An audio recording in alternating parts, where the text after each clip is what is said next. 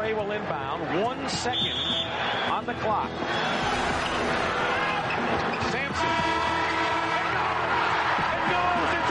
A miraculous shot by Sampson has given the Houston Rockets a trip to Boston for the NBA World Title.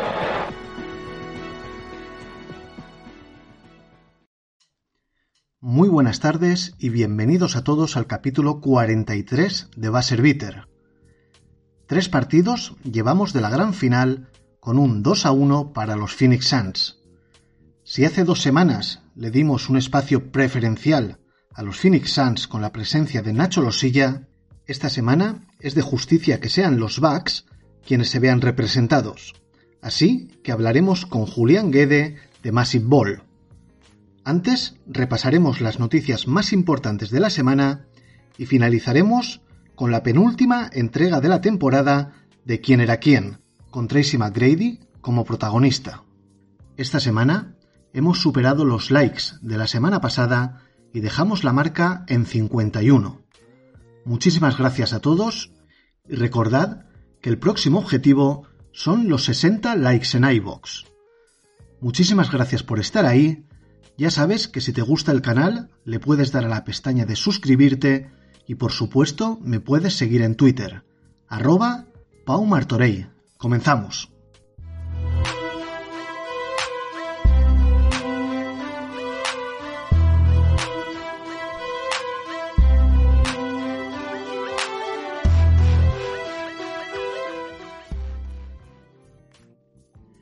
En la rueda de prensa ofrecida previo al inicio de las finales, el comisionado Adam Silver dejó algunos puntos de interés. Primero, la NBA prevé repetir el formato de play-in de cara a la próxima temporada.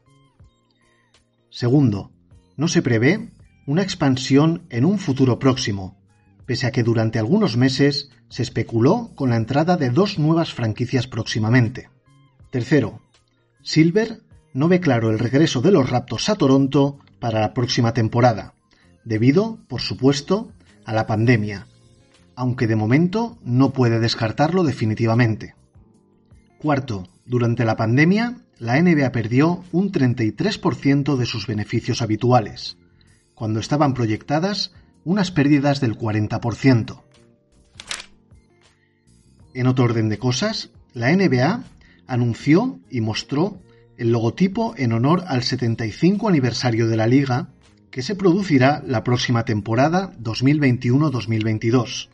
La silueta de Jerry West se mantiene con los clásicos colores azul y rojo y en una forma de diamante.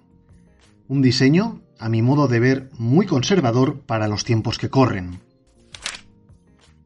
Vamos con la sección de entrenadores y comenzamos con entrenadores asistentes, Kenny Atkinson se incorporará al staff técnico de los Golden State Warriors tras haber sido asistente de Tyron Lue esta temporada en Los Angeles Clippers. Damon Studamayer, quien fuera base de los Raptors y Blazers principalmente, será uno de los asistentes de Ime Udoka en Boston. Studamayer y Udoka compartieron equipo en Portland. Scott Brooks tras su etapa como primer entrenador, primero en OKC y después en Washington, será el principal asistente de Chansey Billups en los Blazers. Y ahora, dos de entrenadores jefe. Los Orlando Magic han elegido a Jamal Mosley para ocupar el puesto de entrenador jefe durante los próximos cuatro años. Mosley fue asistente de Carlisle en Dallas desde el año 2014. A día de hoy, solo los banquillos de Wizards y Pelicans siguen libres, aunque todo hace indicar que Willie Green, asistente de Monty Williams en los Suns, será el próximo entrenador de Zion Williamson en los New Orleans Pelicans. Darío Saric sufrió la rotura del ligamento cruzado anterior de su rodilla derecha a los pocos minutos de entrar en pista en el primer partido de las finales. El jugador de los Wolves, Juan Chornán Gómez, se pierde los Juegos Olímpicos por una luxación de clavícula en su hombro izquierdo, producida en el encuentro preparatorio entre España y Francia. Patty Mills, jugador de los Spurs, será el abanderado de Australia en los Juegos Olímpicos. En la selección italiana para los Juegos están incluidos los NBA Danilo Gallinari, Nico Menion y Nicolo Meli. Precisamente Meli abandona la NBA y se compromete con el Olimpia Milano. Meli ha jugado dos años en NBA repartidos entre Pelicans y Mavericks. La selección de Estados Unidos perdió el primer partido de preparación en Las Vegas ante Nigeria, una selección nigeriana dirigida por Mike Brown y que cuenta con los NBA, Precious Achiwa, Keised Okpala, Josh Okoji, Chimezi Metu, Yahaili Lokafor, Jordan Nora, Mai Oni y Gabe Vincent. Precisamente Vincent fue el máximo anotador del partido para Nigeria con 21 puntos. Los Estados Unidos también cayeron en el segundo encuentro de preparación, esta vez ante la Australia de Patty Mills. Y finalizamos esta primera sección del programa con los rumores. Cavaliers, Rockets, Pelicans y Thunder están intentando convencer a los Pistons para negociar por el pick 1 del próximo draft. Patty Mills, agente libre de San Antonio Spurs, se encuentra en el radar de Utah Jazz y Boston Celtics. Kelly Oubre Jr., agente libre sin restricciones, buscará un contrato de unos 20 millones por año. Knicks, Spurs, Mavs y Heat podrían estar interesados. Colin Sexton, base de los Cavs, está disponible en el mercado. Heat, Knicks y Pacers son los primeros en mostrar interés. Para los Knicks, RJ Barrett no es un jugador intocable si a cambio llega a Nueva York una superestrella. Esta semana hubo una reunión entre Minnesota Timberwolves y Philadelphia 76ers, con Ben Simmons como tema principal en la conversación. Y por último, parece que los Golden State Warriors han hablado internamente sobre la posibilidad de hacerse con Damian Lillard. Y ahora sí, Finalizado este primer bloque, nos vamos directamente a las NBA Finals. Yeah, it's about that time. Time for me, you, and 16 teams to rock out. The plot is thick, the characters strong. The only thing left to do, write the story. This is hunger. This is hype. This is the NBA playoffs. Y entramos de lleno en las finales. Hoy me acompaña para repasar los tres partidos jugados a día de hoy y de lo que puede pasar en los próximos un seguidor de los Bucks, eh, Julián Guede, del universo Massive Ball. Julián, bienvenido a Baser Bitter y bien hallado. Hola, muy buenas. ¿Qué tal? Me gusta eso de el universo. Estamos en, el universo, el rollo de pues eso, con cada uno sus diferentes escenarios, sus diferentes mini, mini planetas o mini constelaciones como queramos. Me gusta, me gusta. Muy bien. Eh, Julián, eh, fiel seguidor de los Milwaukee Bucks, Em, ¿desde cuándo? ¿Desde cuándo eh, esa pedrada ¿no? de ser de los Bucks un equipo minoritario, ¿no? una, ciudad pequeña y un equipo relativamente con pocos seguidores ¿no? aquí en España? Sí, la verdad que yo en España tengo controlados muy poquitos. Así que afines o pues eso, en los últimos años sí que aparecen pues más, bueno, pues eso, que gente que siente un poco de estima hacia ellos. Yo la verdad eh, seguidor, seguidor así, pues intenso, no hará mucho más que allá de, pues igual, no sé, siete u ocho años, pero sí que yo, vamos, mi primer encontronazo con los Bucks, pues es allá, pues eh, finales de los 90, que es cuando yo empezaba a tener un poco de conciencia de lo que era esto de la NBA, y no me gustaban los poderosos, como nunca me gustaron los poderosos, y había unos señores de verde que le discutieron un anillo a los Bulls y me empezaron a gustar y resulta que había otros de verde también que me gustaban, bueno, por, por estilo y sobre todo porque había un señor, un chico así poco pelado, que era un tal Ray Allen, y entonces a partir de ahí pues empecé a seguirlos pues simplemente como seguimiento pues eso, dentro de lo que finales de los 90 y principios de los 2000 se podía seguir más allá de pues eh, prensa y teletexto y poco más.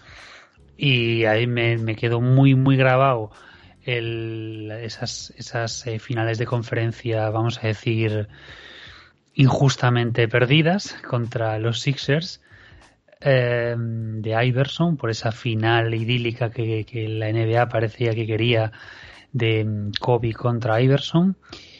Pero luego sí que más adelante sí que ya pues ya me metí mucho más con todo el tema de la NBA.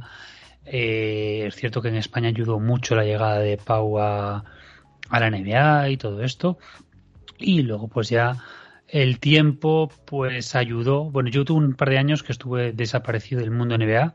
Allá por 2010, lo que fuera que pasara en 2010 eh, en la NBA de manera turbia, pues me hizo detestar completamente la NBA, pero apartarme completamente porque me daba bastante... Me dolía mucho, me dolía. Yo soy de esa gente que le gusta que los jugadores echen toda su carrera o lo máximo posible en su equipo pues eso, eh, con el 2010 a mí el tema del cambio de, de, digamos, romper ese, o romper con tu equipo que te drafteó y de tu pueblo en este caso, pues eso me apartó bastante la NBA. Y pues, hombre, luego pues entre la vuelta un poquito ya me reconcilié un poquito con la NBA y pues nada, el destino quiso, pues quiso darme eh, la oportunidad de, irme a trabajar a Estados Unidos y con la suerte de que pues el destino, porque fue el destino, no lo elegí yo, eh, pues que me mandarán en este caso a trabajar a, a Wisconsin. Eh, y entonces, pues eso, pues yo que me gustaban desde relativamente joven el tema de los Bucks, que era uno de, de mis equipos que me gustaban, pues ya, pues imagínate, viviendo pues ahora y cuarto de Milwaukee y con todo lo que conlleva el deporte americano en Estados Unidos, pues eso ya eh, pues era lo, máximo, ¿no? Lo máximo a la que alguien que le gusta el deporte americano en general, eh, pues que pueda vivir. Entonces, ahí ya... Total. Entonces, estado en Wisconsin, entiendo que has estado en Milwaukee y has estado en algún partido en el, en el Fisher Forum. No, en el Pfizer no, porque aún no estaba construido. Yo cuando yo estuve allí dos años, aún no se había terminado. Bueno, estaba terminado, pero no inaugurado. De hecho, yo estuve en el último partido de liga regular del antiguo, del BMO, del Bradley Center, eh, porque ese año hubo, hubo playoffs, pero solamente primera ronda. Y estuve en el último evento, en el último evento que es antes de que lo destruyeran, eh, que era un concierto. Y, pero luego ya no, yo en el luego no. El luego vi las obras, vi todo el rollo, lo que ahora es el, el Dir District, Dir District o el botellódromo, como dice sí. Daimiel. Eh, quiero decir, tengo. quiero decir, esa, toda esa zona la controlo bien porque ya digo, fui muchos partidos porque los partidos entre semana eh, de regular season son muy asequibles, son muy baratos y bueno, mm, a lo mejor, bueno, sí, son muy baratos, a rollo de 20 dólares eh, que, sabes, 20 dólares más el parking relativamente cerca del pabellón, que pueden ser otros 10, 15, sabes, te haces eh, un partido pues muy completito a muy buen precio. Entonces, fui unos cuantos, ¿eh? De regular season, de pretemporada también alguna por ahí, eh, bastante, ¿eh? playoff no, no, no me cuadró porque era mala época o me cuadraba fuera o lo que fuera, pero quiero decir, sí, sí, y eh, claro, ahora estamos viendo a Milwaukee en la cresta de la ola y vemos una ciudad volcada con el equipo, tanto dentro de, la cancha como fuera, en el botellódromo que, has comentado. Pero bueno, es que entiendo que, toda la ciudad de Milwaukee y todo el estado de Wisconsin están fielmente eh, ligados a los Milwaukee Bucks. ¿Te dio esa sensación ¿no? de ser un, un estado volcado con el equipo? Es que el tema de... A ver, eh, es que digamos que los Bucks eh, salvo los 10 eh, años de Karim, eh, digamos que los Bucks eran la, la, la, la, la fea del, de todos los deportes, el feo de todos los deportes, de todas las franquicias, porque primero eh, Wisconsin es un estado de fútbol americano. O sea, tiene los Packers, que es una de las franquicias fundadores de la NFL, eh, con pues 102 años de historia, eh, pues súper importante. Tiene los Milwaukee Brewers, que es muy importante en el béisbol y con todo lo que conlleva el béisbol en la propia, en el propio país. Y luego tiene la universidad, la Universidad de Wisconsin, que es donde yo vivía, en Madison. Es, es fundamental, o sea, la cultura de universidad en Estados Unidos va más allá, es mucho más que el tema de las franquicias de NFL o de NBA o de NHL, porque tú eres de tu universidad hasta que te mueras y en cambio la, la franquicia puede cambiar de ciudad y ya te da un poco igual, o cambia de jugador o lo que sea, o de dueños, y ya no es lo mismo, pero en la universidad tienes una, una relación mucho más cercana. Entonces, eh, es primero los Packers, después la Universidad de Wisconsin y después eh, quizás los Brewers. Lo que pasa que en los últimos, no sé, 20 eh, años y 20 y pocos, yo creo que con la llegada de Ray Allen empezó a tirar para arriba, pero claro, es que luego tuvo esos años de bajón tuvo esos años de bajón, que, ahí era un desierto. Y que, pero lo, lo bonito que pasa con Fénix también ahora, o pasó con Sacramento en su momento, eh, equipos que estaban apestando, que, que, estaban horriblemente mal, los pabellones estaban llenos. Eso, eso era maravilloso. Yo me acuerdo el eso, año. Eso solo pasa, eso solo pasa en los equipos de ciudades, eh, solo pasa en los equipos de ciudades pequeñas, Julián. Sí, hombre, porque lo vimos en, en los Knicks, en el Madison, que, muchas veces estaba el pabellón semivacío, que llega a suceder en una ciudad pequeña y ya se está planteando el tema del cambio de, de, localización. Sí, sí. vamos a hacer. Sí, sí. Dime, dime, dime. Nada, comentamos un ejemplo del tema de los pabellones. Eh, cuando venían unos amigos, y habíamos hecho un, Semana Santa un viaje por California y venían, como venían unos amigos de aquí, joder, dije yo, los voy a llevar a un partido de la NBA. Y nos cuadró el último partido de la temporada en Sacramento, que era lo más barato que había, y joder, partido de la NBA, Sacramento, y era Sacramento contra Phoenix. Es la temporada, bueno, eh, unos meses antes de que draftearan pues a, a Bagley, eh, a Ayton y toda esta camada maravillosa del draft del 2018. Bueno, Bagley no. Pero... Bueno, Bagley, no todavía, ¿eh? vamos a ver. Sí, cuando salga de Sacramento igual sí. bueno, el, rollo era que los Suns y los, y los eh, Kings eran los dos peores equipos de la, de la liga. Hostia, pues el pabellón estaba lleno, estaba prácticamente lleno y era el último partido de la temporada que ya no se jugaban nada, pues había un ambientazo, tanto en todos los bares alrededor del, pabellón como en el propio pabellón, que es increíble.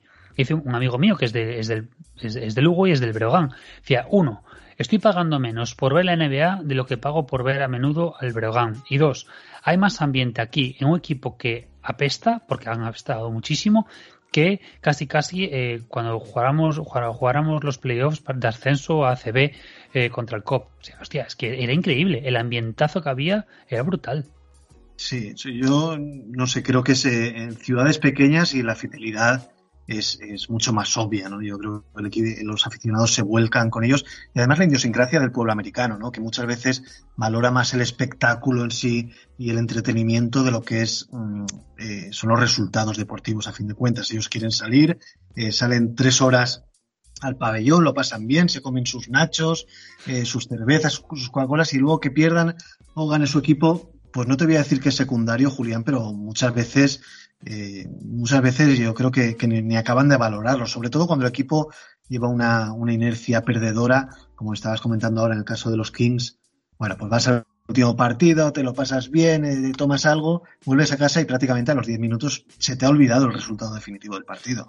Y, es raro ver eso que vemos bastante a menudo, por desgracia, en el fútbol europeo, tal, del tema del abucheo. O sea, eh, es muy raro, salvo pues, casos excepcionales en NFL cuando llevan ese 0-16, pero es muy raro que ver que un pabellón, un estadio eh, americano abuchea a sus propios eh, a sus propios jugadores, a su, propia, a su propio equipo. O sea, es algo que esto, ostras, va en lo que dices tú en la idiosincrasia y el tema de querer, en este caso, a su franquicia porque es de su ciudad bueno, ya te digo, ya el tema de la universidad es otro rollo totalmente ya aparte. Pues eh, vamos a hacer un, repaso por la historia de los Milwaukee Bucks, Julián, eh, si te parece, una franquicia que nace en el año 68. En el año 69 llegaba Lew Alcindor, en el 70 llega Oscar Robertson y con ellos dos consigue el, primer y hasta ahora único título de, de, la franquicia de los Bucks en el año 1971. La última final que, que juegan o que jugáis los Bucks se produce en el año 74, el año que yo nací, es decir, imagínate si ha llovido eh, desde que nací yo y que los Bucks todavía están eh, sin jugar una final, hasta este año, evidentemente. Luego del año 79 al 91 fue un equipo siempre en playoff. Yo los descubrí alrededor del año 86-87, un equipo que estaba con Terry Cummings, eh, Paul Pressey, Sidney Moncrief, Jack Sigma y con Don Nelson y esa corbata eh, en, forma, en forma de pez, característica que, impactó mucho en España, y después con Del Harris. Luego vino un, bache bastante fuerte, del 92 al 98 fuera de playoff. En el 93 eh, draftearon a Vin Baker, en el 94 a Glenn Robinson con el número uno. En el 96 eh, draftearon a Stephen Marbury, pero lo intercambiaron en ese mismo momento por Ray Allen. En el 98, la gran cagada histórica de los Bucks, que fue draftear a Novitsky e intercambiarlo por eh, Robert Traylor. En el 2000 llega Michael Red, pero antes en el 98 llegó George Carl, el año del lockout. Con un balance de 28-22 volvisteis a primera ronda, en el 99-2000 primera ronda también, y en el 2001 esa final de conferencia con el trío Cassell, Ray Allen, Glenn Robinson, a siete partidos contra los Sixers de Filadelfia. Una mm, final de conferencia que yo recuerdo perfectamente que, yo iba eh, fanatizando con los Bucks y que, se quedaron nada, pues a, tres canastas mal contadas, una serie cara de perro. Y ese equipo yo creo que volvió a enamorar, Julián. Yo creo que en ese 2001 es cierto que pues tanto los Sixers como Iverson tiraban mucho. De hecho, mi primera camiseta que tuve de la NBA fue de Iverson, porque era un jugador que lógicamente impactaba y era, pues, no sé, espectacular. Pero es que mm, esa narrativa que llevaban los Bucks y que con el paso del tiempo, pues, ves precisamente pues esas decisiones arbitrales un poco, vamos a decir, mm, complicadas.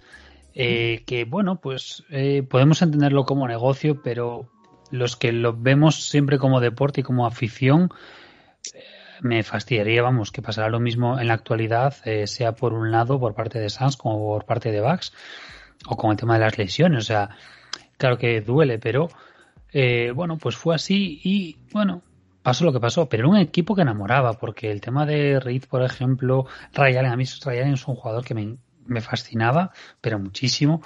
Y de hecho, pues el hecho que los movimientos que tuvo después, el tema de, por ejemplo, de marcharse, de marcharse también con, con George Carl, no sé si fue el año, el mismo año, al año siguiente, eh, para mm, cuando se fue a Seattle, a Seattle, es decir, eh, y luego pues por encima te vas a, a Boston, bueno, es decir, mm, es un jugador espectacular.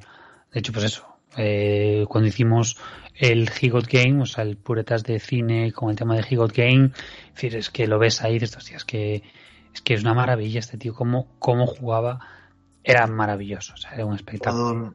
Un jugador, exquisito, y tú fíjate en lo que son los mercados, Julián, bueno, tú lo sabrás eh, de primera mano, ese Big Three, porque para mí era un Big Three, Sam Cassell, Ray Allen, Glenn Robinson, qué poquito se nombra cuando se habla de los mejores Big Three de la liga, y para mí eh, era, eh, tenían un nivel ofensivamente, sobre todo, únicamente eh, en, la ofensiva, porque en defensa ninguno de los tres era un Daniel Rodman de la vida, pero era un trío absolutamente espectacular. En esos playoffs fueron tremendos a cuál de los tres mejores.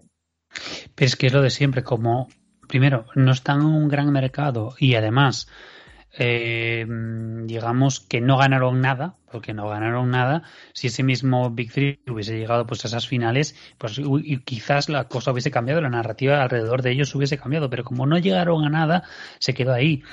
y que bueno, pues tampoco eran fuegos artificiales, o sea, no era algo súper llamativo. Pero bueno, son cosas que, que pasa, es decir, y lo mismo podría pasar en la actualidad si, digamos, este equipo actual no llega a más que pues unas finales. Pues se quedaría al final si hay lo de siempre si triunfas pues Middleton Holiday y Anteto pues serán pues un Big Three bestial no sé qué no sé cuánto. Eh, pero si no pues se quedará pues tres jugadores eh, importantes y ya está.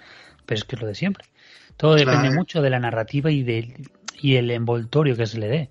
Sí, es, eh, los resultados. Al final mandan. Y este, este trío que acabas de comentar actual, pues si pierden esta final en el último segundo del séptimo partido, pues no pasarán a la historia. Y en cambio, si lo ganan en el último segundo del séptimo partido, pues entrarán ya eh, con letras doradas en la historia de, la NBA. Bueno, ese equipo de 2001 fabuloso, que también tenía, entre otros, a Tim Thomas por ahí, estaba Irving Johnson de pivot, creo recordar.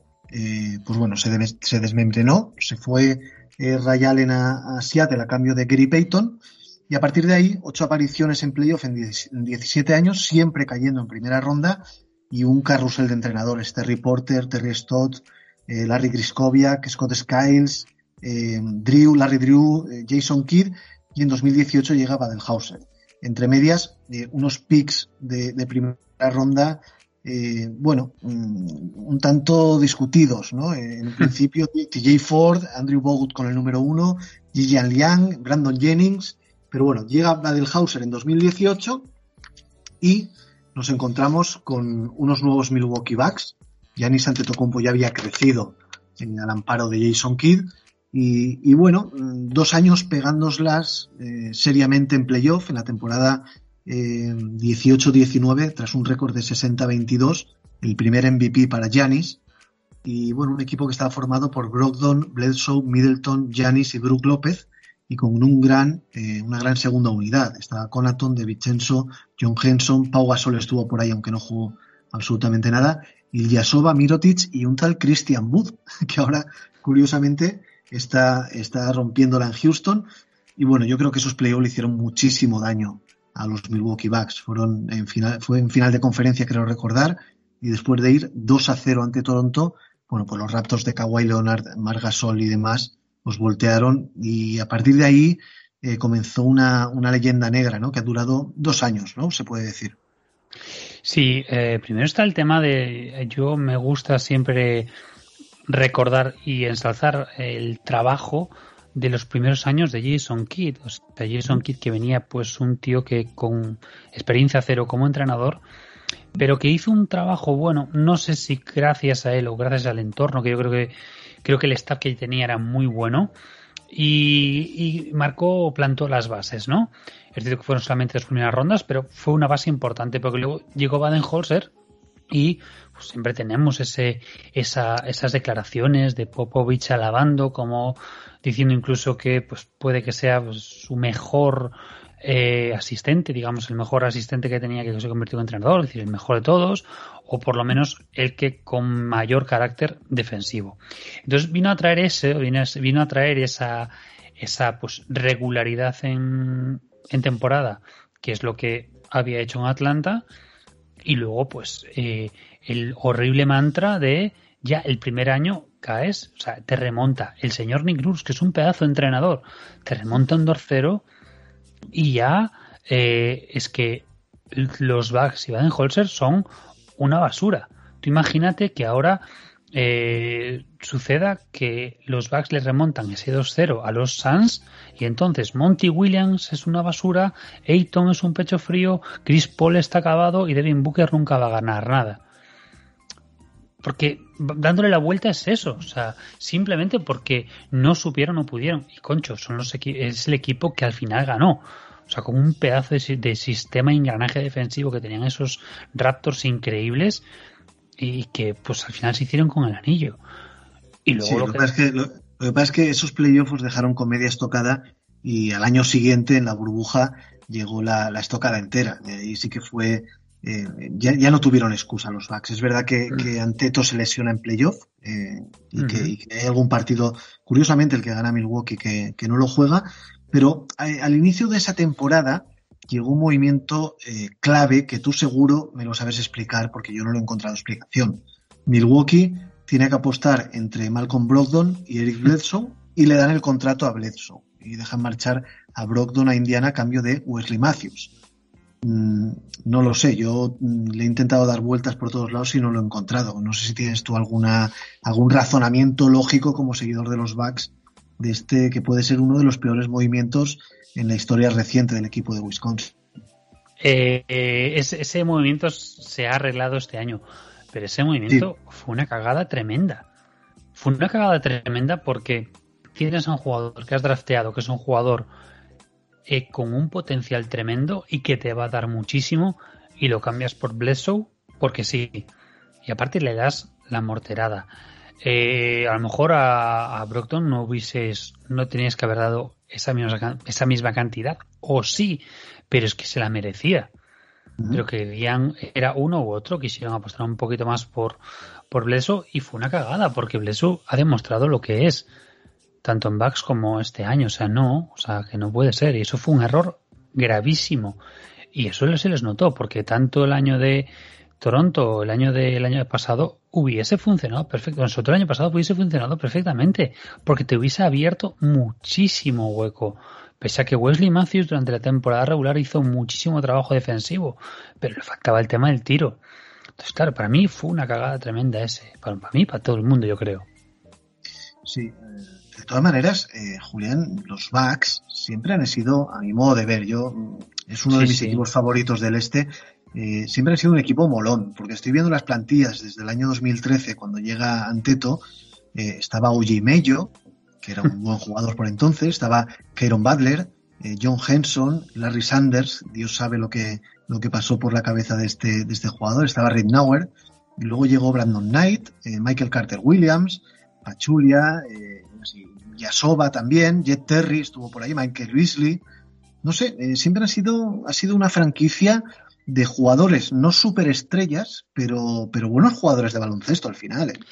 Y con una cultura de currelas, con una cultura pues bastante apropiada para el estado de trabajo, trabajo y trabajo. Y es lo que yo creo que tanto el trabajo como la fortaleza mental es lo que les ha llevado a pues superar todo ese tipo de barreras. Cuando el año pasado eh, podemos achacarlo a la pandemia, podemos achacarlo a la lesión de Janis en el tobillo, podemos achacarlo a lo que queramos. Todos, y yo el primero, toda la gente en Milwaukee y alrededor de Milwaukee, me refiero en el entorno, era Fire Badenholzer. O sea, fuera este tío de aquí. O sea, te ha dado dos temporadas regulares bestiales y no has sabido jugar en playoffs. O sea, fuera fuera porque aparte se estaban jugando el tema de eh, la renovación o pre-renovación de Yanis y el proyecto podía irse a la mierda si la cosa no funcionaba. Entonces hubo como un pacto, ¿no? Se decidió darle una oportunidad más, como diciendo, bueno, este año no ha, no ha sucedido, eh, proyectabas una temporada de 70 victorias y luego llegó el parón y llegó la burbuja, vale, vamos a tomarla como que no ha sido para nosotros una temporada normal. Entonces le dieron una última oportunidad a Baden-Holzer y le dijeron, muy bien, ¿qué necesitas? Necesito esto, necesito eh, un asistente o algo que me ayude a potenciar a Yanis. Trajeron a Oppenheimer, que es uno que estuvo los primeros años con él, eh, con Jason Keith, y ah, digamos desarrollando en ese momento a Anteto y alguno más. Y necesito, necesito una herramienta defensiva y creadora un generador. Claro, Blesu no le valía. Blesu, chao, Holiday para aquí y luego necesito veteranos, hay conseguir veteranos. Es cierto que la plantilla inicial estaba bien, porque estaba el amigo Torrey Craig, Avinas estaba DJ Agustín, que es un jugador bestial que como en la segunda unidad lideraba que daba gusto, que ahora para liderar esa segunda unidad hubiese unido maravilloso en vez de Jeff Tick, pero bueno, hubo que después no se puede tener, no se puede tener todo, Julián. Claro, pero ¿qué pasó? Hacía falta un veterano grande que diera un poco de respiro a, a Brook López y a, Yanis. Entonces, PJ Tucker. PJ Tucker era el deseado y es lo que se hizo falta. Un tío defensor, un tío con bemoles para ponerlas, eh, para ponerlo todo y lo hemos visto cómo ha trabajado en esta, en estos playoffs. Y eran las claves que hacía falta. Pero claro, en toda la temporada han estado preparándose, han estado, se han olvidado del récord, se han olvidado de premios individuales y lo que había que preparar eran los playoffs. Entonces han jugado con múltiples escenarios, es un poco como, como Infinity Game, o sea, buscando todos los escenarios posibles eh, que podían suceder y así lo han estado trabajando. Y claro, luego llegó la clave, pero la clave es que no pudo ser mejor cruce el de Miami, porque había que romper esa barrera mental, que era Miami. Y la verdad es que ya a, mí, Julián, me, temblaron las piernas ¿eh? cuando vi que el, que el cruce era Miami y vi ese primer partido que, se gana sobre la bocina.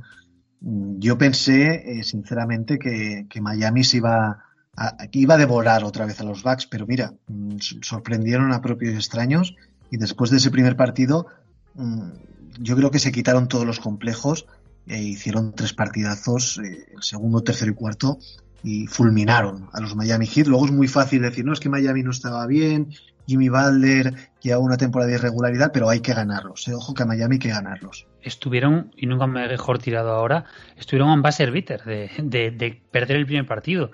Y es un gorif, pero eh, se pierde el primer partido y a lo mejor cambia toda la serie. Entonces, al final todo puede cambiar.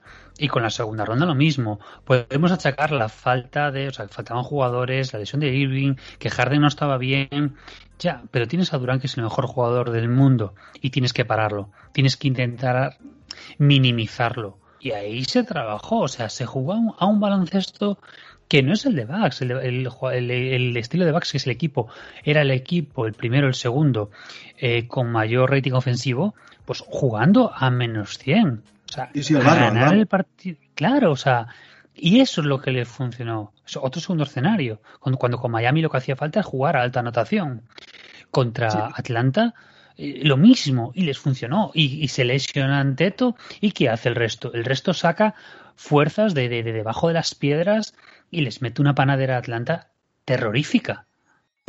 Sí, cuando nadie lo, cuando menos, menos gente lo esperaba. Yo, en cuanto vimos la lesión de Anteto, eh, dijimos, bueno, pues hasta aquí han llegado, ¿no? Lo que pasa es que es verdad que coincidió con la lesión de Trey Young, ahí, ahí tuvieron suerte los Bucks, y bueno, las fuerzas un poco se equilibraron, pero aún así, eh, la serie contra los Nets se ganó en una prórroga en el séptimo partido ante un equipo que eran Durant y, cuatro más, hay que reconocerlo, y pese a haber dejado fuera al teórico máximo favorito del este, los Bucks seguían con las dudas, ¿no? Sobre todo de la gente, aficionados y prensa, decir, bueno, eh, han tenido que gastar siete partidos ante Kevin Durant, ¿no? Claro, pero es que es que es Kevin Durant. Y es los, al fin y al cabo son los Nets. Y un Harden cojo es mejor que cualquier es, primera espada de cualquier otro equipo. O un o un Durant solo es mejor que todo lo demás. Entonces es que da igual, eso, tienes que ganarlo y, eso también fue otro otra barrera mental. Por eso era igual de importante, al igual de importante que es, por ejemplo, pues superar ese, pues en este caso, pues rematar la, la, remontada, empatar ahora en este caso la serie contra Sans. No vale de nada eh, si esa barrera mental no la, no la coges ahora. Si tú puedes tener un poquito, dejar, dejar marchar, dejar salir un poco el equipo, pero en el momento que tú te centras, y hasta que no revientes con esa remontada, no hay más allá. Sí, señor. Luego eh, pudieron con los, con los Hawks en final de conferencia mm, un cruce que no era el previsto. Se esperaba por allá Filadelfia y bueno, llegaron los Hawks y bueno, pues el equipo alcanzó eh, su primera final después de 47 años. Julián, hacemos una breve pausa, volvemos enseguida y nos metemos directamente con la final, ¿vale? Ok.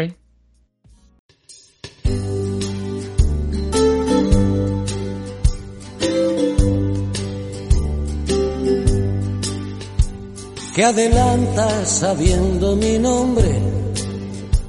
Cada noche tengo uno distinto y siguiendo la voz del instinto me lanzo a buscar. Imagino preciosa que un hombre, algo más, un amante discreto, que se atreva a perderme el respeto no quieres probar. Vivo justo detrás de la esquina, no me acuerdo si tengo marido. Si me quitas con arte el vestido, te invito a champán. Le solté al barman mil de propina, apuré la cerveza de un sorbo. Acertó que en el templo del morbo le puso a Esteban peor para el sol. Ya estamos aquí, estamos con Julián Guede de, de Massive Ball y vamos a analizar los tres partidos que nos han dejado de momento las finales de la NBA. Eh, de momento, Julián, te digo que me parece una falta de respeto el que la NBA no haya puesto el logotipo de las finales en ninguno de los parquets. No sé si es que eh, les, han tenido algún tipo de problema logístico con, con, con, las pegatinas de las finales o qué, pero me parece a mí particularmente que es hacer de menos tanto a Sans como a Max. Eh, como era la final que no querían, pues. Te comentaba que, que, me parece inadmisible, ¿no? Tantos años con el logotipo de las finales en el centro de la cancha, el, el Larry O'Brien y tal, y ahora llega esta final y parece que sea un partido de línea regular, de, de, de, temporada regular, mejor dicho, a no ser que te fijes en los soportes de los tableros. Sí, sí, o en alguno de los montajes que han hecho algunos de los, pues, digamos, artistas en, del entorno de las franquicias que han puesto la, la, el Larry O'Brien por ahí, pero es que no sé, yo no sé a qué se debe esto, en fin. Bueno, Son ¿no? minucias de, de, decorativas. Sí, sí, lo es, pero no sé, yo creo que cuesta poco, ¿no? La, quedar bien y tal, pero no sé, ellos sabrán. Eh, llegó el primer partido en Phoenix y bueno, la duda era evidente, ¿jugará Yanis? ¿No jugará Yanis? Pues bueno, Yanis jugó, eh, yo lo vi bien, pero le faltaba un punto de explosividad, no sé si va con un poquito de miedo o qué, lo cual no le impidió eh, dejar el tapón de estos playoffs a una, a una jugada de Michael, de Michael Bridges y bueno, el equipo no pudo, no pudo con, con los Phoenix Suns, Chris Paul estuvo muchísimo mejor que, que Ru Holiday. Anteto lo intentó, eh, dejó en el, en el, casillero 20 puntos y 17 rebotes en 35 minutos, pero yo creo que fue eh, un partido claramente dominado por Phoenix, sobre todo en la segunda parte y principalmente por Chris Paul, que acabó el encuentro con 32 puntos, 9 asistencias, con una serie de 12 de 19 y un resultado final Phoenix Suns 118, Milwaukee 105. Eh, ¿Cómo viste ese primer partido, Julián? Yo ese primer partido, primero que no tenía no tenía nada claro si Giannis iba a jugar. Yo mi idea era que no iba a jugar los dos partidos de Phoenix y que si estaba bien, si realmente estaba bien, que volvería para el tercer partido. Pero jugó y de todas formas yo era un partido que yo tenía claro que iba a perder Milwaukee. Bueno, que iba a perder Milwaukee que iba a ganar Suns, me daba igual. Eh, en el sentido de que, bueno, Bucks venían de una serie muy larga, los jugadores cargadísimos y que tampoco iban a apretar demasiado. Pero aún así compitieron, aún así dieron bastante la cara en la mayor parte del partido. Lo que pasa es que primero apareció Chris Paul de una forma bestial y que luego tampoco lo pararon demasiado y el ataque de Bucks tampoco se ofreció demasiado. En fin, bueno, eh, digamos que era un entrenamiento de recuperación lo que fuese. La pero vamos, la, que la cagada en este caso no fue el primer partido, que la cagada estuvo en el segundo partido. Sí, en el primero, eh, por pasar página, eh, se vieron las vergüenzas de la defensa de los Bucks en la figura de Brook López. Ese bloqueo directo a Chris Paul o a Devin Booker que dejaba a López con los dos exteriores de los Suns eh, fue criminal. De hecho, eh, Booker acabó con 27, Paul con 32, de Andre Ayton también estuvo muy bien con 22-19. Y aunque Chris Middleton acabó con 29, no fue un buen partido de Middleton, irregular y sobre todo anotando cuando el, resultado ya estaba prácticamente decidido. Y es verdad que, que, la, que, la cagada, por así decirlo, y cuando todos esperábamos bastante más de los Bucks, fue en el partido 2, un partido que pierden 118-108 y ahí se encienden las alarmas, yo creo, por, el, eh, por Milwaukee. Claro, porque pese que el partido fue súper igualado, salvo en el segundo cuarto, eh, es como que faltaba algo. O sea, vamos a ver, ya, ya, hemos hecho el canelo en la primera, en el primer partido, llevamos a volver a hacer nuestro juego, pero es con así. no hicieron lo que tenían que hacer, no apostaron por el juego, digamos, más correcto. A Gianni se le seguía viendo con miedo y aún así se cascó un partidazo de 42 puntos, pero es que fue el único, jugó él solo. Él solo, el resto, el resto no apareció, que fue una vergüenza, que hay, hay una una imagen maravillosa del vestuario que, que, le estaba echando una bronca, bronca de ánimo, pero era una bronca a los compañeros, en plan, que bueno, leche, es que no vais a poneros a hacer algo, por favor, que estoy aquí solo mm, peleando con todo Dios y vosotros no estáis haciendo absolutamente nada. De hecho, hubo un momento que Baden-Holzer lo sentó. Lo sentó porque es que no podía, se estaba dejando los huevos y se iba, se iba a romper. Y ya al final de todo. Sí, eh, bueno, hay que decir que entre Holiday y Middleton se combinaron para un 12 de 37 en tiros de campo, lo cual es sentencia de muerte para Milwaukee. Y solo Conaton, con 14 puntos desde el banquillo, intentó ayudar a Yanis, pero claro, la ayuda de Conaton no es suficiente ante unos Phoenix Suns que dejaron 31 puntos de Devin Booker con 7 de 12 en triples, 23 y 8 asistencias de Chris Paul. Y esta vez que sí que sujetaron bastante bien a DeAndre Ayton, pues bueno, liberaron a Michael Bridges que se fue a 27 tantos. Eh, yo tengo aquí apuntado un partido en el que Chris Paul vuelve a controlar el tempo del encuentro y en el que Booker y Bridges eh, sentencian a unos backs muy malos, a mi modo de ver. Sí, aquí en este caso sí que vimos, por ejemplo, que es algo que hemos visto en todos los eh, Game 2 de toda esta de todos estos playoffs, que en el partido 2 sí que Baden-Holzer ha ajustado lo que siempre se le achacaba de que no hacía. En este caso, en el 2 y en el 3 ha estado ajustando siempre y muy buenos ajustes. El problema que en este segundo partido él ajustó, Giannis ajustó, pero el resto no aparecieron. Entonces ahí fue el gran fallo que hubo que los jugadores no aportaron. Así, claro, después de esta cagada tremenda, después de la, de la inactividad de Middleton y Holiday, fue cuando se fue el cambio por completo en el partido 3, que ahí ya eh, pues apareció un Holiday centrado como os lleva todos los playoffs, centrándose en defensa, pero luego centrándose en asistente o incluso pues dándose penúltimo pase, ¿no? Creando, generando, dándose ese pase preasistencia, que no, no lo vemos, no va a contar como asistencia, lógicamente, pero lo ves que pues está moviendo para un lado para el otro y que claro, le vuelven a dar otra vez el, testigo a Yanis. Em, hay una cosa que me gustó mucho de este partido 3, que fue el tema de ver, a mí me, me encanta ese baloncesto clásico, ¿no? ese baloncesto de base pivot. Y esos pases hacia adentro, eh, con ese bueno, en este caso que no es pivot, pero Janis de pivot emergiendo eh, por encima de cuatro tíos, porque aparte se le eh, la pintura eh, Sans la defiende con tres y cuatro tíos, tres si va López y cuatro si va Janis, o sea, me fascina, o sea, es una maravilla el sistema defensivo de Monty Williams. Y aún así, Janis salía de, de, debajo de otra samaraña y para enchufar la canasta, o sea, es bestial. De todas maneras, el partido 2 finaliza 118 108 para Phoenix y el tercer partido que finaliza 120-100 para Milwaukee Bucks. Eh, no quiero ser aguafiestas, Julián, pero a mí me pareció el clásico partido de un equipo que va 2 a 0, que tiene un colchoncito y que siempre lo he dicho en todos los playoffs. Eh, cuando llega el tercer partido y un equipo va 2-0, como que rebaja un poquito la marcha a ver cómo van sucediendo los acontecimientos del encuentro.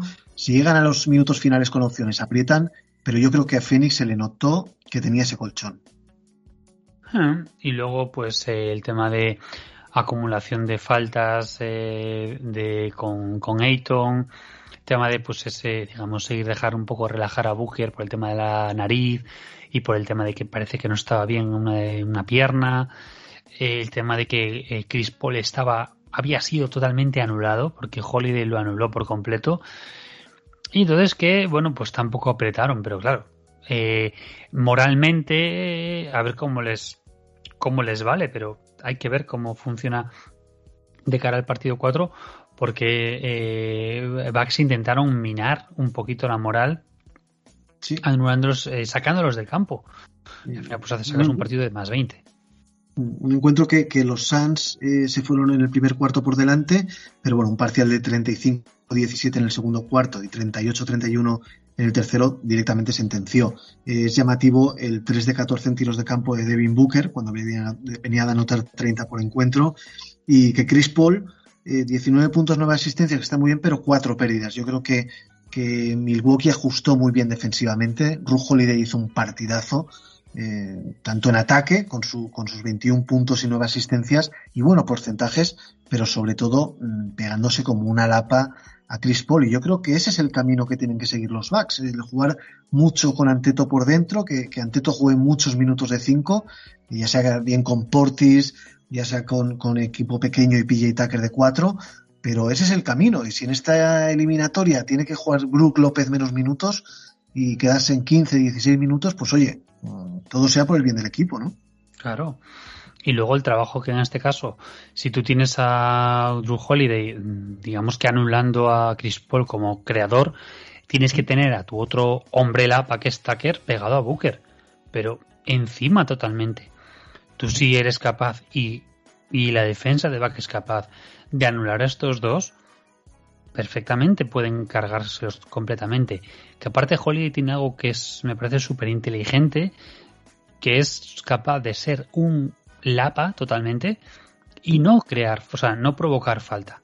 Que es algo maravilloso, o sea, es, es básico como defensor, pero es que no todos saben hacerlo. Y este hace la perfección. Sí, eh, yo creo que después de los dos primeros partidos saltaron las alarmas por el estado de Holiday y de Middleton. Eh, Holiday mm, se quitó de encima esa presión en el tercer partido, pero Middleton yo creo que todavía está por venir el partido bueno de, Middleton, ¿no? que siempre tiene uno en cada serie y en esta final de momento está mal. Está eh, con unos números más o menos decente, pero, pero Caralaro está muy, muy fallón.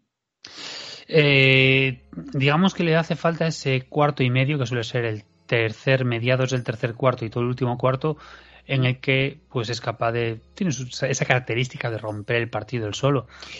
Y yo creo que eso debería o creo que va a llegar en el cuarto, un poco porque va a tener que coger también esa responsabilidad. Y efectivamente, Fénix va a estar mucho más centrado porque no quieren, no quieren volverse a Fénix con un 2-2, quieren volverse a Fénix y rematar el, el, campeonato, ¿no? Entonces van a apretar mucho y ahí sí que va a hacer falta Middleton desde su faceta anotadora. Y que no hace falta que se casque triples continuamente, o sea, es un jugador que desde la media distancia funciona genial también. Entonces por ahí también podría ir es un, es un maestro del mid-range. Es verdad que también eh, tiene muñeca para anotar de, triple, pero bueno, mm, yo también pienso que el, que el partido de Middleton va, va a llegar, no sé si será en el, cuarto o en el quinto, pero bueno, estamos 2 a 1 ahora mismo, estamos grabando esto en martes, la noche del miércoles al jueves se juega el cuarto encuentro. ¿Y qué esperamos para lo que resta de serie, Julián? ¿Una serie larga o tú crees que en el cuarto se impone Phoenix y, y sentencia en casa? Yo, mi plan, mi plan inicial, mi idea inicial era perder el primer partido y después eh, hacer tres seguidos, el 2-3 y el 4. claro, ese, es mi, Una situación idílica, vamos. Claro, ganar los dos de casa, ganar una allá y así, pues mira, dejas eh, perder uno en Fénix y así, pues en el sexto rematas en casa, maravilloso. Es decir, eso es lo que todo el mundo quiere, ¿no? Pero visto lo visto, yo también dije que después del, del 2-0, yo creía y tenía muy claro que pues, por cómo es el público de Milwaukee y cómo es, digamos, ese, ese carácter que han sacado este año los Bucks, que iban a volver, o sea, que iban a salir de Milwaukee con un 2-0, es decir, que iban a remontar e igualar la eliminatoria. Entonces yo es lo que creo. Eh, va eh, en el cuarto Phoenix va a apretar mucho más, Phoenix va a estar mucho más centrado, pero Milwaukee también. Y el, el repito, o sea, el público no juega, pero eh, presiona mucho. Y entonces ahí yo creo que por ahí va a ir. Luego, es que es lo de siempre. O sea, a Fénix le vale con ganar sus partidos de casa, que es otro pabellón que achucha mucho. Pero es que ahí. Mm, alguno de los partidos. Eh, vamos a tener alguno de los partidos en el que va a haber una victoria visitante. Y ahí se va a decidir. Ahí se va a decidir.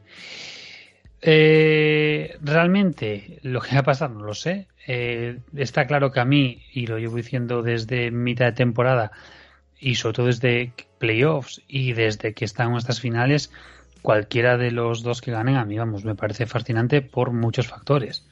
Ya no es porque uno de ellos sea mi equipo, sino porque son dos equipos que juegan bestial. Me he pasado con Atlanta igualmente. ¿eh?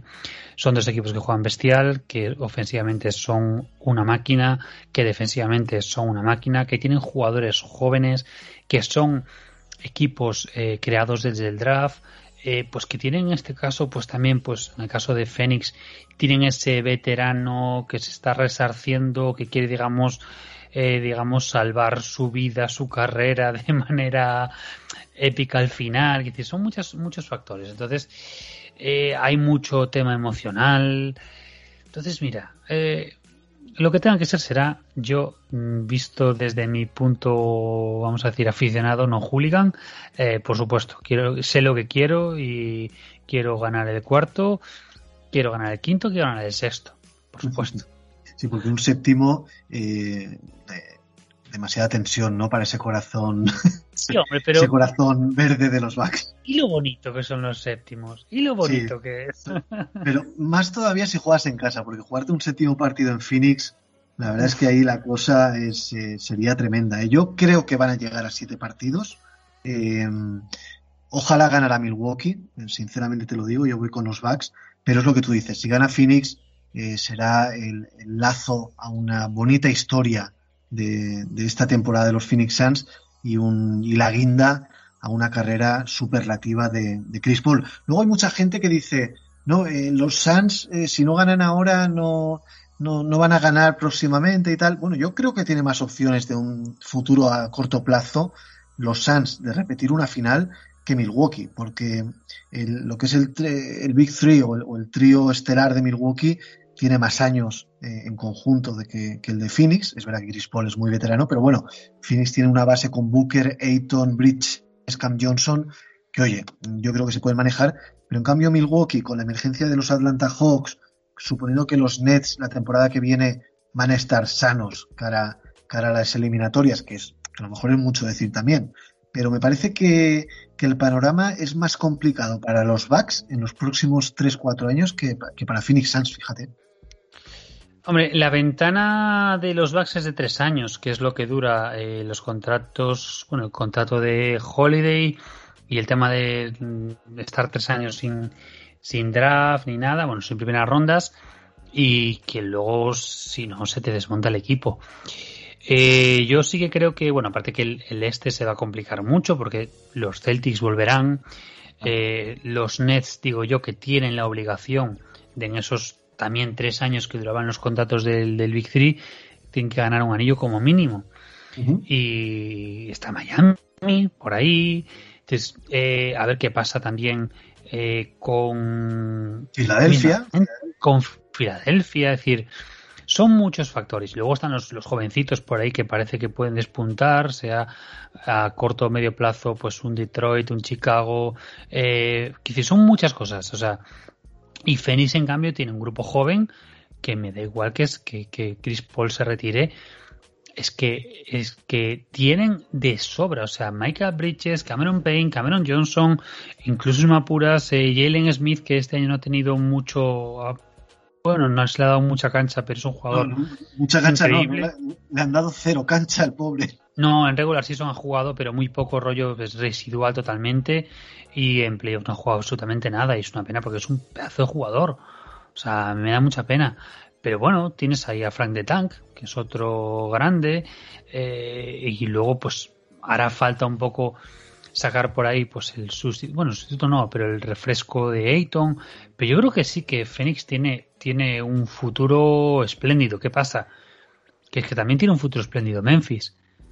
Eh, también Sí, claro. Y, y Clippers y Denver y tal, está claro Clippers que y. Denver y, son muy- y Utah.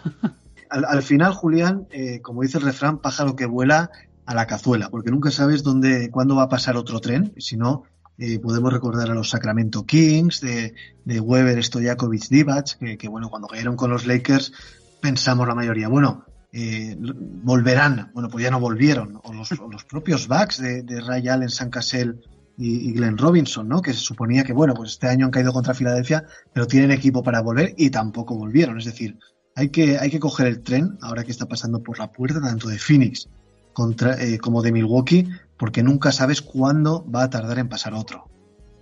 sí no no eso es, eso es fundamental es fundamental y qué pasa que al final eh, creo que lo decía no sé si Schumacher o Miguel Indurain que el segundo es el primero de los perdedores y Sí, del segundo nadie se acuerda nos podemos acordar los frikis porque una, porque le, demo, porque le hemos vivido o porque o porque pues hemos friqueado mucho. Pero ¿quién se acuerda de un segundo? O sea, sí, tú te acuerdas del campeón y a veces ni eso, porque a veces tienes que recordar en qué año fue eh, los dos años de, que ganó el anillo de Detroit, por ejemplo, los últimos. al final te acuerdas del segundo si sale algún vídeo o si alguna foto y dices, ostras, pues jugaron contra, contra tal equipo, pero si no, al final la memoria es selectiva y se queda con, sí, por eso lo, que vale es, el, es levantar el Larry O'Brien. O sea, eh, por desgracia, pues puedes hacer una temporada bestial y quedarte en final de conferencia. Y lo siento mucho, pero no eres nadie. O sea, eh, dentro de 10 años, a ver cuántos se acuerdan de que eh, los Miami brutales del año pasado perdieron en la burbuja contra los Lakers. O sea, es que es ese rollo. No te digo ya, los Utah Jazz de este año, que han hecho una temporada regular excepcional, y que bueno, ya parece que han pasado eh, siglos ¿no? de esa temporada regular y nadie se acuerda de ellos. Y, pues, nadie eh, se acuerda de que a finales de temporada pasada y a principios de esta dábamos a los Jazz por muertos porque como Donovan Mitchell y Gobert se habían enfrentado con el tema del COVID y con todo el rollo, es que estaban acabados y los Jazz iban a poco más que iban a ser eh, pico uno del draft. Y, ahora, mira, mira los Jazz. Para que veas que el, deporte al final te acaba sorprendiendo cuando, cuando menos te lo esperas. Eh, Julián, muchísimas gracias por haber estado conmigo. Te deseo y deseo a los Milwaukee Bucks toda la suerte del mundo. Ya sabes que yo, eh, a través de Twitter que nos vamos siguiendo, sabes que, que, voy con vosotros, pero lo dicho, no me, si al final acaba ganando Phoenix, también me alegraré por, porque es una, una historia muy bonita y también se merece un, final precioso. Julián, espero que haya estado a gusto y hasta cuando quieras. Eh, muy a gusto, eh, muy, muy, muy, muy a gusto. Muchísimas gracias por invitarme. Para mí es un auténtico placer. Todo lo que sea echar una charleta de lo que sea, yo encantado. Y si por encima es ese baloncesto, mejor. Si es de los, de los backs, mejor. Entonces, vamos, yo encantado. Y lo ahí comparto contigo.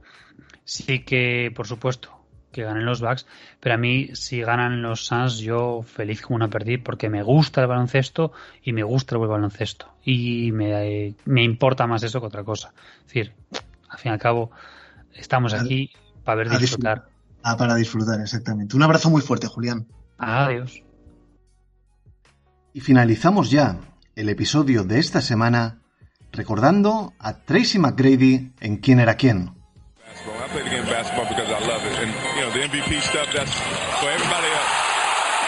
my goodness. What did you think of that one there, Tracy McGrady? You are talking to me I'm missing the game.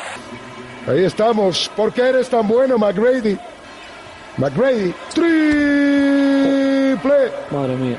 Final apoteósico. Pues que con un jugador así de bien. Tracy Lamar McGrady Jr. vino al mundo en mayo de 1979 en Bartow, Florida. En su último año en high school se fue hasta los 27,5 puntos, 9 rebotes y 8 asistencias, dominando cada uno de los partidos que disputó y despertando el interés de varias universidades, entre ellas la prestigiosa Kentucky. Pero Tracy decidió pasar directamente a profesionales y en 1997 fue seleccionado con el número 9 del draft por los Toronto Raptors. With the ninth pick in the 1997 NBA draft, the Toronto Raptors select Tracy McGrady from Mount Zion Christian Academy.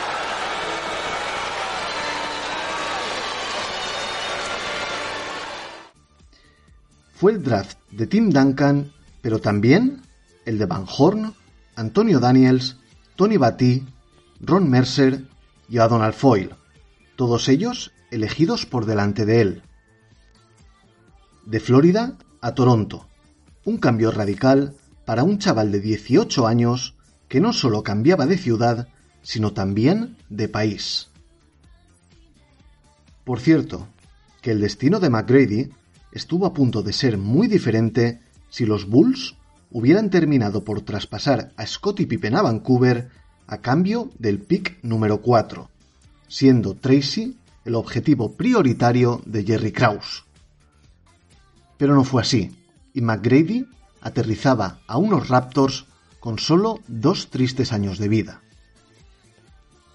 El primer año allí fue un absoluto desastre, con un equipo a la deriva en el que solo Damon Studamayer parecía un jugador decente, los canadienses cerraron ese año con un deplorable 16-66 de balance y usando hasta 24 jugadores durante la temporada. No era el ecosistema ideal para un crío como Tracy, quien pese al desastre apenas tuvo protagonismo con menos de 20 minutos de juego en los 64 partidos que jugó.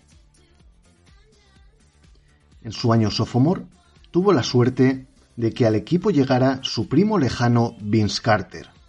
Eso le hizo sentirse mucho mejor, pero ni los Raptors mejoraron ostensiblemente, ni Batch Carter, el entrenador, tuvo la mejor sintonía con él.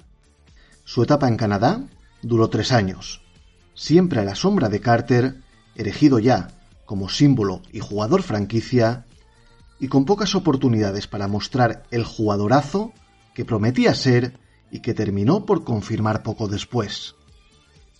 Pero eso sucedería ya en su retorno a Florida, concretamente a Orlando en el año 2000. Un movimiento que daba con Timac en los Magic para formar dúo estelar con Grant Hill procedente de Detroit. Un suspiro duró ese pack en los Magic, ya que una grave lesión de Hill en el cuarto partido de la temporada dejó a McGrady solo ante el peligro.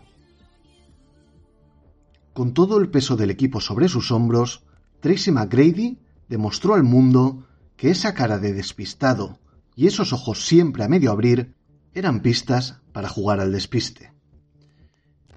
En sus cuatro años en Orlando, Tracy abrió el tarro de las esencias y deslumbró al mundo gracias a una capacidad anotadora absolutamente devastadora, mezclada además con una plasticidad y suficiencia en sus movimientos que lo situaron, por derecho propio, entre la superélite de la liga. 26,8, 25,6, 32,1 y 28 puntos por partido promedió durante su etapa en los Magic, siendo el máximo anotador de la liga en sus dos últimos años en Orlando. Aparte, consiguió el premio al jugador más mejorado en la 2000-2001 y dejó infinidad de actuaciones portentosas, coronadas con los 62 puntos que le anotó a los Wizards de Gilbert Arenas en 2004, récord en toda su carrera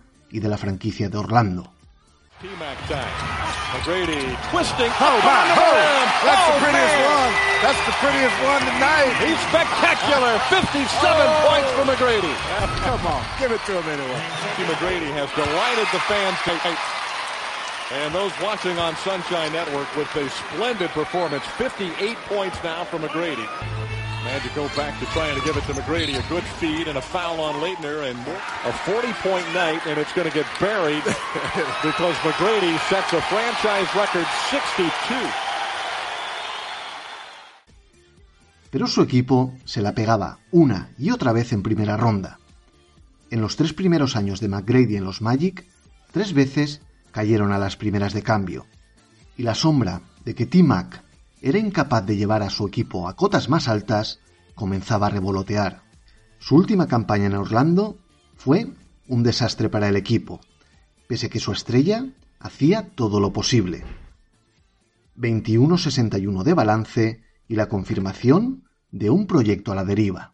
Eso hizo que la superestrella decidiera cambiar el rumbo de su carrera, y en verano de 2004 era traspasado a Houston a cambio de Steve Francis y Cutino Mobley.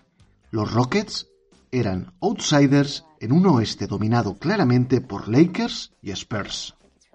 El aterrizaje de McGrady y la progresión de la gran muralla china Yao Ming era la apuesta de los tejanos para reverdecer viejos laureles.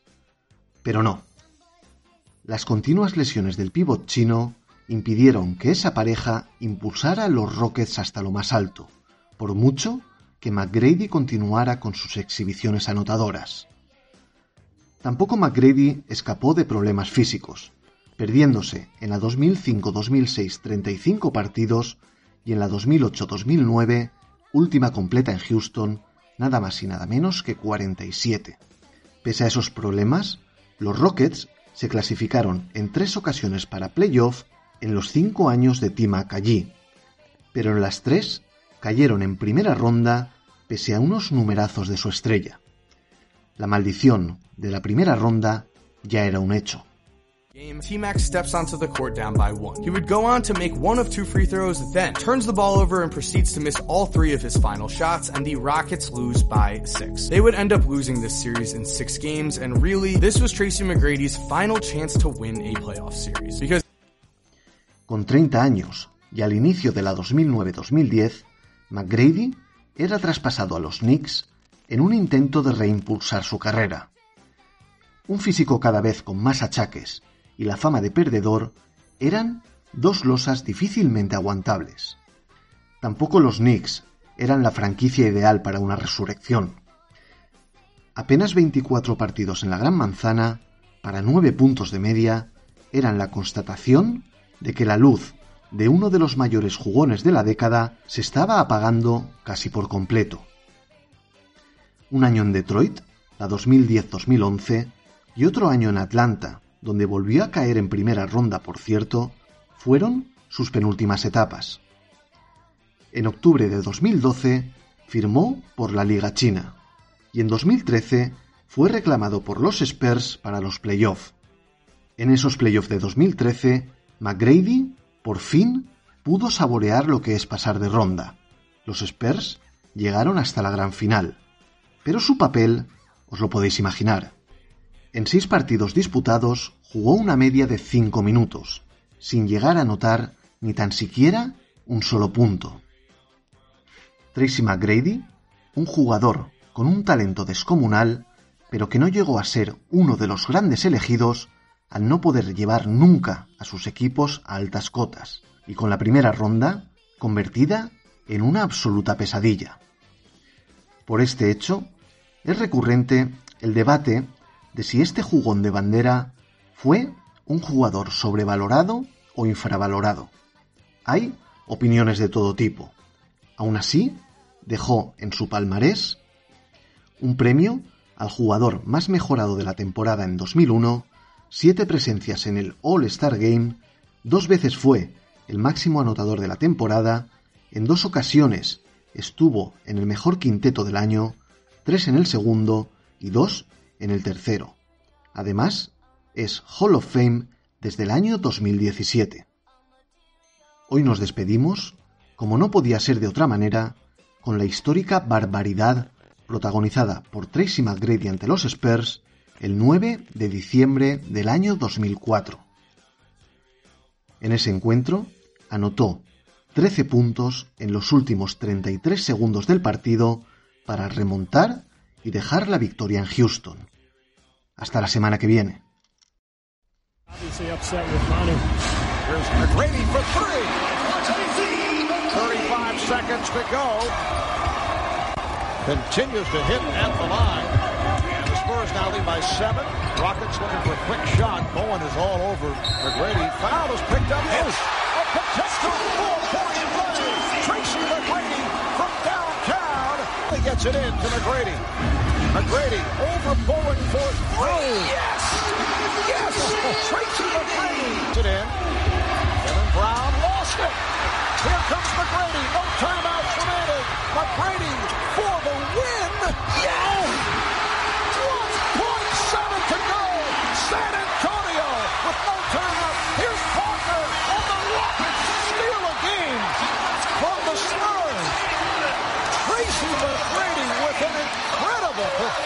down the stretch.